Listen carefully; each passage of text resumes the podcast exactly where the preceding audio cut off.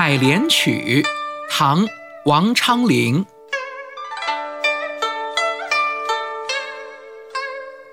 荷叶罗裙一色裁，芙蓉向脸两边开。乱入池中看不见，闻歌始觉有人来。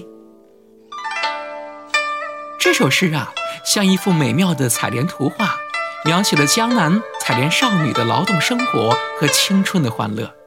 采莲少女的绿罗裙融入到了田田荷叶当中，仿佛是一样的颜色，分不清楚。少女的脸庞掩映在盛开的荷花间，相互照应，人花难辨。混入莲池当中，不见了踪影。听到歌声四起，才察觉到是有人的。